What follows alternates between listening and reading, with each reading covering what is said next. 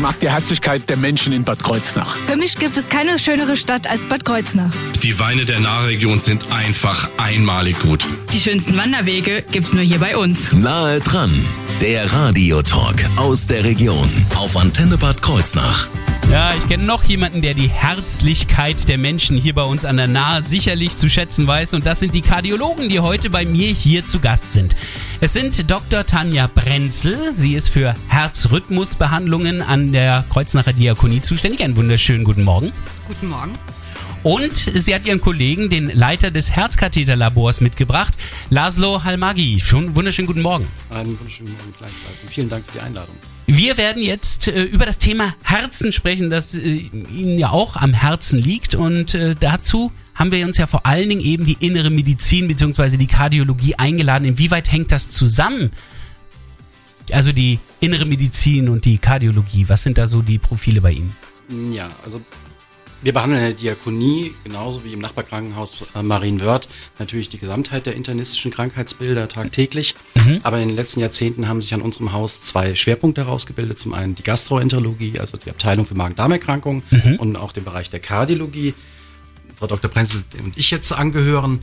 Und ähm, das ist halt eine, ein Schwerpunkt im Bereich der inneren Medizin die sich mit der Therapie der Herz- und Kreislaufbekrankungen ähm, betätigt. Ah. Wo wir an der Diakonie noch zusätzliche Spezialisierung haben, dass wir nicht nur medikamentös konservativ therapieren können, sondern auch in zwei Herzkatheterlaboren sozusagen weiterführende Therapien mit Wiedereröffnungen von Herzgefäßen, aber auch Therapien von Herzrhythmusstörungen sozusagen ähm, den Patienten hier in Bad Kreuznach zur Seite stehen können. Und in diesem Bereich steht Ihnen auch ein sehr, sehr verlässlicher Partner zur Verfügung in Mainz, die Uniklinik. Ja, das stimmt. Seit ähm, Anfang 2021 haben wir eine Kooperation mit der Rhythmologie ähm, der Unimedizin Mainz. Und äh, in unseren Herzkatheterlaboren haben wir auch tatsächlich ein Labor, was komplett zur Behandlung, ähm, also Diagnosestellung und zur Behandlung von Rhythmuserkrankungen ähm, vorrätig oder ähm, äh, mhm. vorgehalten wird. Und ich mache zusammen mit ähm, dem leitenden Oberarzt ähm, der Rhythmologie der Unimedizin Mainz auch ähm, die Behandlung ähm, der Rhythmuserkrankungen im Diakoniekrankenhaus.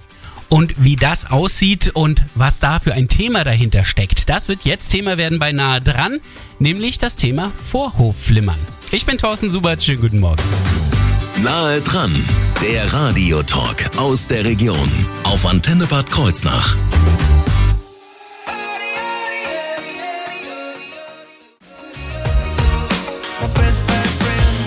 Das sind Best Bad Friends hier auf ihrer Antenne und zwar Michael Patrick Kelly und Ray Garvey. Nahe dran, der Radiotalk aus der Region auf Antenne Bad Kreuznach.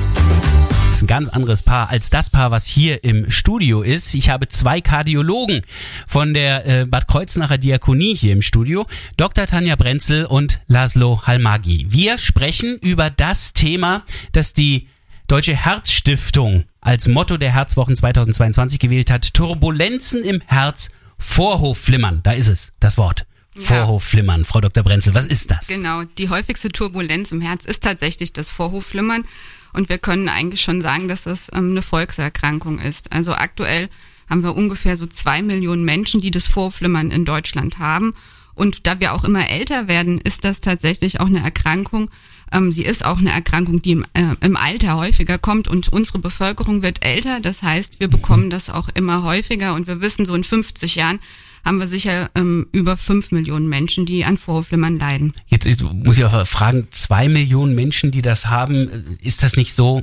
Also ich hätte jetzt gedacht, sowas wie Kammerflimmern, also sprich, was plötzlich bei dem, beim OP passiert und wo man plötzlich den Defibrillator braucht, sowas ist das gar nicht. Ähm, ja, das stimmt. Also Flimmern ist natürlich im Wort, aber Kammerflimmern ist eine akut lebensbedrohliche Erkrankung. Das Vorflimmern ist jetzt nicht irgendwie äh, weniger gefährlich, aber nicht akut ähm, ah. äh, gefährlich. Also Vorflimmern ist eine Herzrhythmusstörung. Bei ähm, diese Herzrhythmusstörung schlägt der Vorhof sehr, sehr schnell. Meist sind das irgendwie Störimpulse, die aus den ähm, Lungenvenen kommen oder auch äh, aus Bereichen vom äh, Vorhof. Mhm. Und ähm, äh, dieses ähm, Herzrasen tatsächlich, das macht Beschwerden und ist aber auch gefährlich, weil es eben äh, fast ähm, bis zu 30 Prozent für äh, Schlaganfälle ver, ähm, verantwortlich ist. Und ähm, da müssen wir tatsächlich informieren und es ist wichtig, dass man es erkennt und ähm, dass man es auch ähm, behandelt.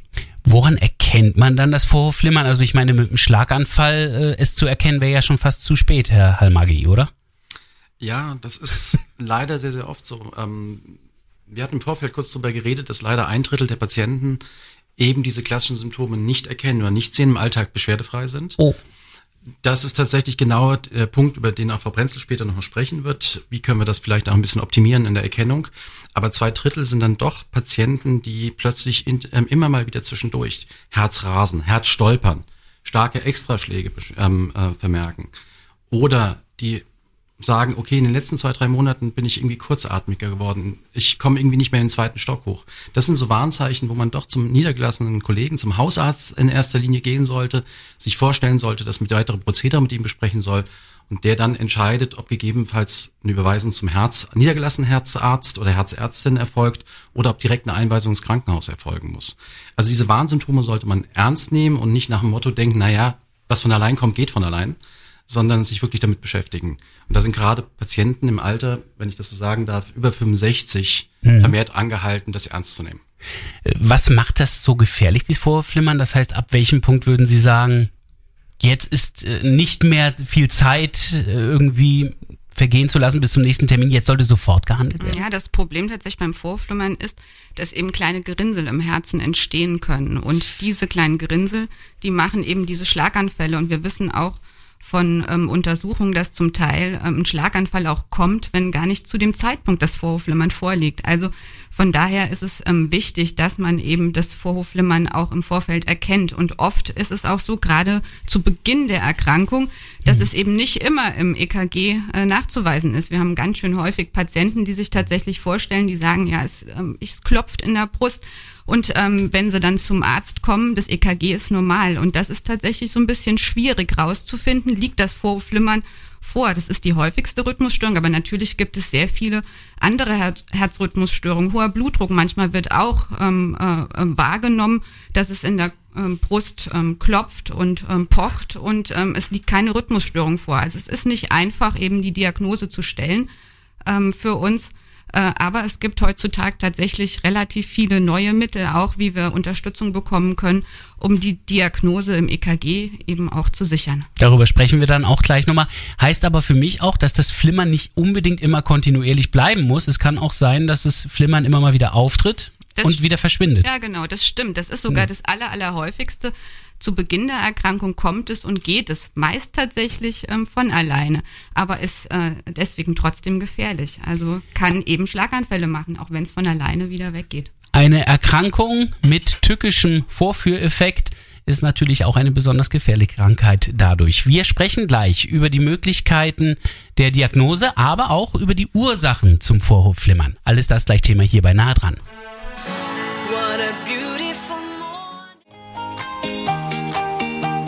Guten Morgen zu Nahe dran hier auf Ihrer Antenne. Nahe dran, der Radiotalk aus der Region auf Antenne Bad Kreuznach.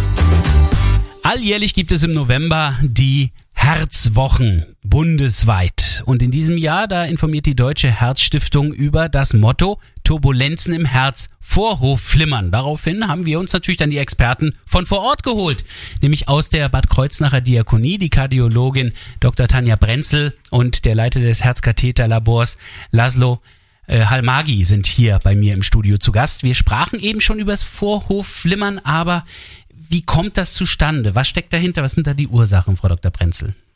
Ja, das ähm, Vorhofflimmern hatte ich schon ähm, gesagt ist im Prinzip ähm, eine Erkrankung, wo der Vorhof relativ schnell schlägt. Meist sind das Störimpulse aus den Lungenvenen und verschiedene Faktoren. Ich denke tatsächlich, das führt ähm, wahrscheinlich ein bisschen weit, aber wichtig ist tatsächlich, wer, wer bekommt denn das Vorhofflimmern? Und ähm, da muss man sagen, das ist eine Erkrankung schon der älter werdenden Menschen, also über 65 ah. ähm, Jahre ist ähm, deutlich das Vorhofflimmern zunehmend. Ähm, bei den 70-Jährigen hat es jeder Zehnte, über 80-Jährige sogar noch häufiger. Also tatsächlich, umso älter wir werden, umso eher bekommen wir auch das Vorflimmern. Und wir können ähm, mit unserem, äh, mit unseren Lebensverhältnissen und ähm, dem Alltag sehr viel dazu mhm. beitragen, dass es früher oder auch später kommt. Also ähm, prinzipiell heißt das jetzt nicht, ich bin bis 65 komplett safe, sondern nee. es kann natürlich auch schon früher auftauchen. Nee, man schafft es tatsächlich auch manchmal schon früher. Ähm, äh, es gibt tatsächlich auch das Vorflimmern mal bei ganz ähm, jungen Menschen. Wir sehen das ähm, gar nicht so selten auch bei Menschen, ähm, die ähm, tatsächlich mal ein Wochenende durchgefeiert haben, tatsächlich ganz Ah, viel ja. Party gemacht haben und die bekommen dann das klassische Holiday Heart Syndrom, also bekommen Vorflimmern, weil sie einen echt über den Durst getrunken haben. Das ist dann meistens eher harmlos. Das sind ja auch meist ähm, junge und gesunde Menschen. Aber der ähm, typische Vorflimmer-Patient, um den wir uns dann ähm, in der Klinik und in der Praxis kümmern, ist eben der ältere Patient, der hat einen hohen Blutdruck, der hat oft einen ähm, Diabetes, also eine Blutzuckererkrankung. Ähm, und ähm, die Patienten, die Übergewicht haben, die haben häufiger Vorflimmern, die sich wenig bewegen. Und das sind natürlich alles auch für uns so Ansatzpunkte. Hört man jetzt nicht gerne, aber unsere ähm, moderne ähm, ähm, Arbeit, wir sitzen viel, wir bewegen uns nicht, wir nehmen einen Aufzug, das äh, trägt alles dazu bei, dass das Vorflimmern natürlich häufiger kommt. Mhm. Die Risiken von diesem Vorhofflimmern, gerade in älteren Jahren, ist ja vor allen Dingen, dass das Herz dann ja auch nicht mehr ganz so strapazierfähig ist, oder? Jein. Also tatsächlich ähm, ähm, ist es schon so, dass ähm, über das Vorflimmern auch eine Herzschwäche tatsächlich entstehen kann. Da haben Sie Ah, recht. Ähm, äh, das das äh, Risiko des Vorflimmerns ist natürlich, ähm, umso älter wir werden, also haben wir natürlich mehr Vorerkrankungen. Also Ah, umso ja. älter wir werden, klar, werden wir kränker. Das ist ähm, vermessen zu denken, dass wir alle gesund mit 100 irgendwie sterben werden. Aber ähm, tatsächlich ist es so, ähm, dass äh, das Vorflimmern Herzschwäche machen kann durch Herzrasen und ähm, das hatten wir ja schon gesagt, Schlaganfälle ist ein Ja. großer Punkt und da gilt es eben auch eine Vorbeugung zu treffen. Gibt es Möglichkeiten, das zu messen? Also Sie werden ja sicherlich Geräte haben, wie Sie das irgendwie messen können. Gibt es sowas auch für uns? Mm, Ja, also ähm, das Allerwichtigste ist immer, es ist eine äh, Diagnose, die man im EKG stellt. Ähm, es gibt Hinweise drauf, also bei der Blutdruckmessung gibt es auch mittlerweile ganz moderne Geräte, die auch schon ähm, anzeigen, ob man Rhythmusstörungen hat. Also man kann es dadurch messen, man kann sich selbst den Puls tasten, tasten und sie wollen wahrscheinlich auf diese ganzen äh, modernen äh, Smartwatches hinaus. Genau, ähm, also da gibt es auch Möglichkeiten, dass wir ähm, im Prinzip ein EKG schreiben und eine Vorflimmerüberwachung auch haben. Sowas gibt schon. Das, sowas gibt es tatsächlich. Es gibt es natürlich klassisch in Form der Uhren von den ähm, Handys, die wir alle kennen, aber äh, es gibt auch günstigere, günstigere Möglichkeiten. Man ähm, kann sich so kleine ähm, äh, sogenannte Event-Recorder für die Handtasche auch kaufen, ähm, wo man dann auch den Herzrhythmus ähm, äh, festhalten kann und dem Arzt zeigen. Was dann gemacht werden kann und was auch äh, besondere Triggerfaktoren sind, das wird gleich Thema werden hier bei Nahe dran.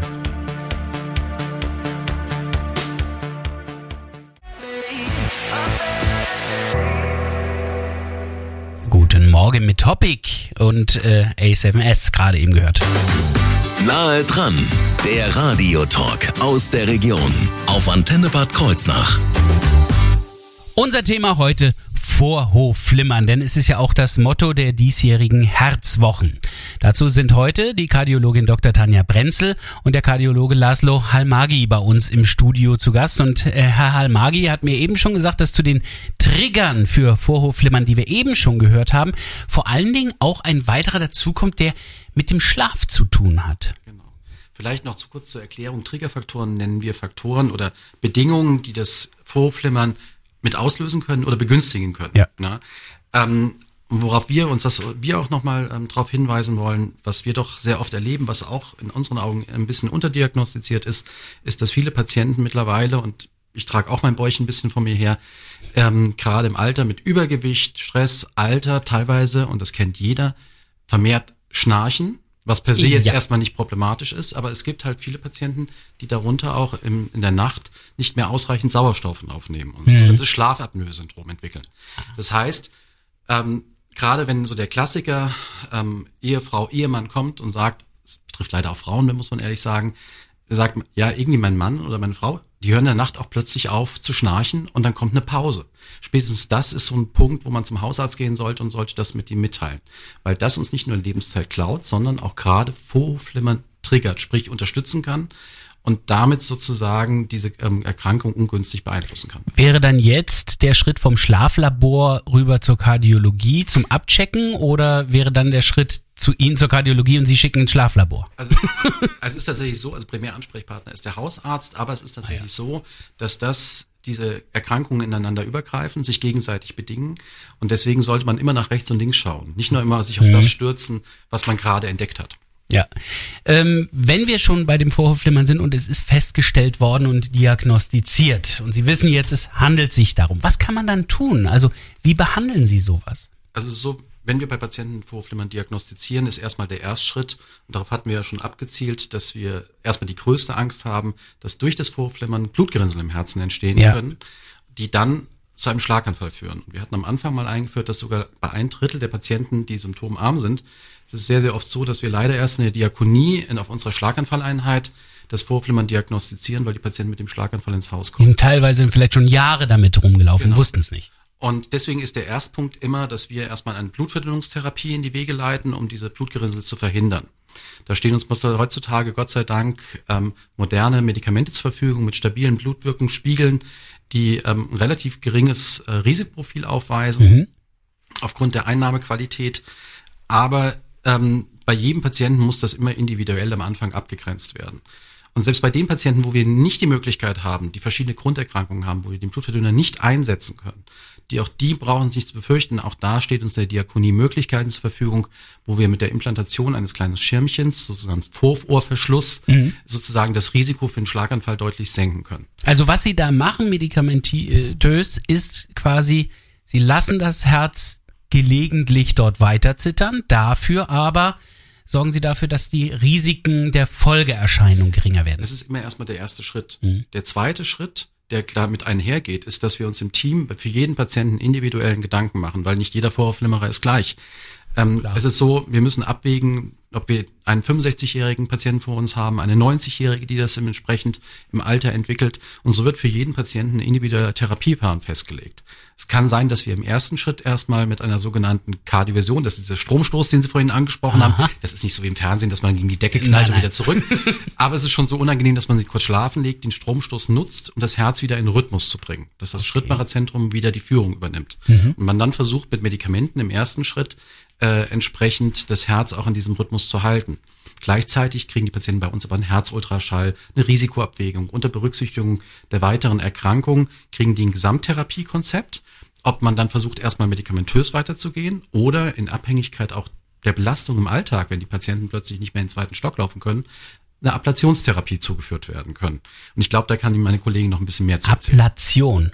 Genau. Was ist eine Ablation? Was ist eine Ablation? Also zum ersten ähm, bekommt nicht jeder tatsächlich eine Ablation, ähm, der ähm, erstmalig das Vorflimmern hat. Das wird so ein bisschen ähm, tatsächlich abgeschätzt, mhm. auch mit den Beschwerden des Patienten, ob er eine Herzschwäche hat.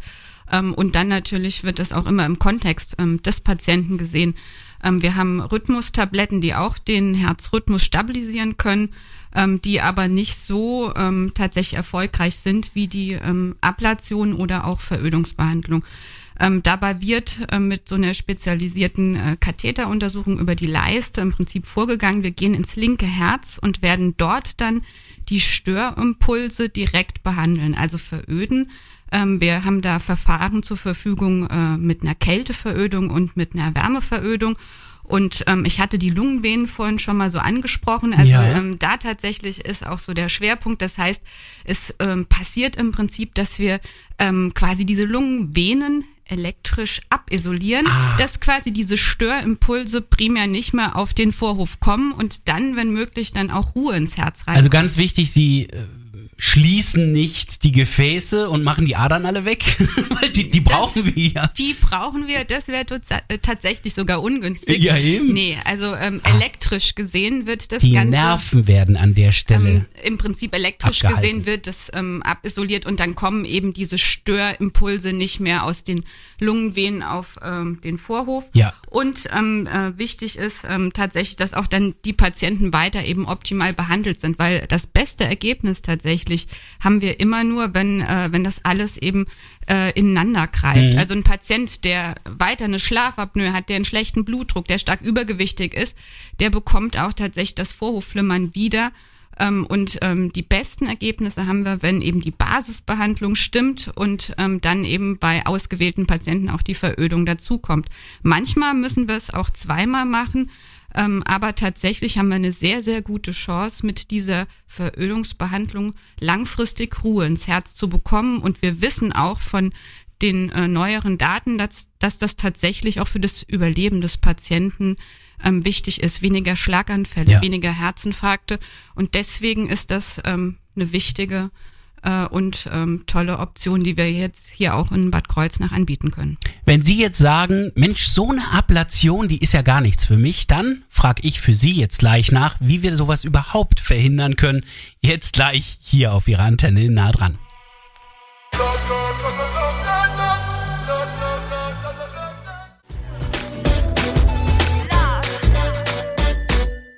Satellite, das war Lenas erster großer Hit, hier auf der Antenne gerade eben gehört.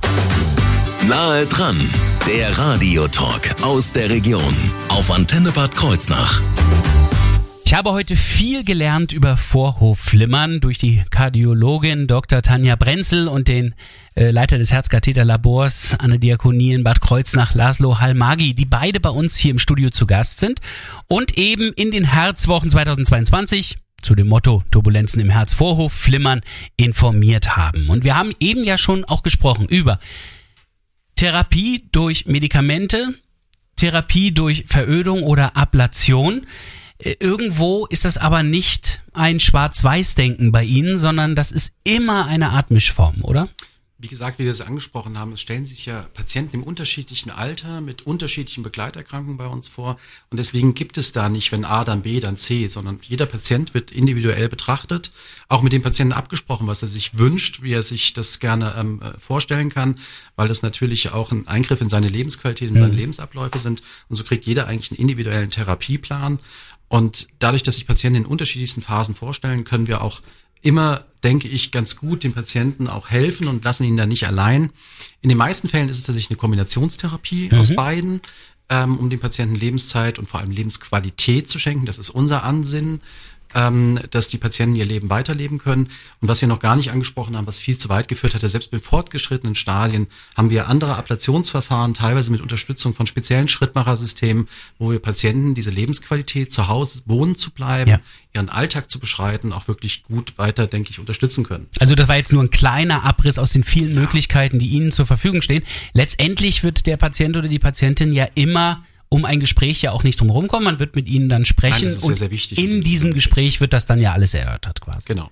Braucht sich also keiner Sorgen zu machen, dass man jetzt nicht wisse, was man mit ihm oder ihr zu machen hätte. Aber wie kann ich trotzdem Vorhofflimmern verhindern? Denn letztendlich machen wir uns nichts vor, Spaß macht's trotzdem nicht. Ähm, was kann ich denn jetzt schon tun, dass ich das nicht so schnell kriege? Ja, ähm, tatsächlich müssen wir uns da, glaube ich, alle an die eigene Nase packen. Also ein gesunder Lebensstil, so abgedroschen wie es klingt, ist tatsächlich für viele Erkrankungen eben verantwortlich und äh, beziehungsweise ähm, schützt uns ähm, vor verschiedenen Erkrankungen und auch vor dem Vorflimmern. Das heißt, ähm, wir sollten uns entsprechend regelmäßig bewegen. Da wird immer gesagt, 150 Minuten die Woche. Ähm, das muss nicht immer sein, dass man ins ähm, Fitnessstudio rennt. Ähm, äh, die Alltags äh, die Alltagsaktivität, die ist ähm, tatsächlich schon. Sie haben es mir heute schon vorgemacht. Sie haben beide die Treppe genommen ja, aufs- weil ins wir den dritte Aufzug Stockwerk. nicht gefunden Ja gut, haben. das mag sein. Aber Sie waren gesünder als ich. Ich habe einen Fahrstuhl genommen. Sollte ich äh, vielleicht doch mal ein bisschen vermeiden und die Treppe Ja, nehmen. Die, genau, also Treppe steigen, einfach mal das Auto stehen lassen, vielleicht zum Bäcker die Brötchen zu Fuß holen. Ähm, äh, wichtig ist, genau, also Bewegung ist wichtig, eine ausgewogene Ernährung ähm, und ein normales Gewicht. Also wir wissen tatsächlich, dass übergewichtige Patienten leider leider das Vorhofflimmern häufiger bekommen. Im Umgekehrten, wer abnimmt, tut relativ viel dafür, dass das Vorhofflimmern dann vielleicht auch mal wegbleibt und Ruhe ins Ja. Herz einfach durchs Abnehmen reinkommt. Ähm, da blutet mir jetzt selbst so ein bisschen das Herz, aber auf das Thema Alkohol müssen wir auch kommen, wenn wir hier aus der Region kommen. So, ein, äh, so einen, einen schönen Nahwein trinkt man ja schon gerne, aber tatsächlich Alkohol kann das nicht nur bei ähm, jungen Menschen auslösen. Ähm, das ist schon, wir haben es gesagt, so ein Triggerfaktor. Also Ja. da wird immer für die Frau nicht mehr als ein Achtel ähm, äh, und für einen Mann ein Viertel Liter Wein pro Tag ähm, äh, als noch sagen. in Ordnung. Weil so ein Aber- Renieschen ist ja dann doch was anderes, als wenn man eben ein ganzes Fass am Abend zu sich nimmt. Das- also das auch da stimmt, einfach genau. einschränken. Also abgetroschen ist es, aber der gesunde Lebensstil ähm, hilft dabei. Der Blutdruck sollte gut eingestellt sein und wir sollten den auch regelmäßig messen Mhm. und ähm, einfach sensibel auch für den ähm, Körper sein. Und äh, im Alltag, wer sich regelmäßig bewegt und wer einfach aktiv ist, der merkt auch, wenn was nicht stimmt. Also da muss man auch klar sagen, ähm, wer äh, auf der Couch sitzt, ähm, der merkt oft auch nicht, dass ein Problem tatsächlich auftritt. Klar muss man nochmal sagen, der Marathonläufer, der hat auch häufiger Vorflimmern. Also es soll jetzt nicht jeder ähm, äh, anfangen und für den nächsten Berlin-Marathon trainieren. Extremsport kann genauso gefährlich Extremsport ist ja. genauso wenig ähm, zu empfehlen, aber so ein, ein, ein guter Mix ähm, auch aus Entspannungsübungen und einer regelmäßigen Ausdauerbelastung sind tatsächlich das, was uns gesund hält. Und dann braucht man auch weniger den Kardiologen tatsächlich. Die aber trotzdem im Zweifelsfall oder im Notfall dann auch zur Verfügung stehen. Kardiologinnen und Kardiologen wie Dr. Tanja Brenzel oder Laszlo Halmagi, die beide bei uns heute im Studio waren. Und wenn Sie weitere Infos haben möchten, haben Sie natürlich die Möglichkeit, die Kreuznacher Diakonie zu fragen oder Sie klicken einfach ins Internet und zwar auf herzstiftung.de, denn äh, die Deutsche Herzstiftung, die befasst sich in diesen Herzwochen im November eben genau mit diesem Thema.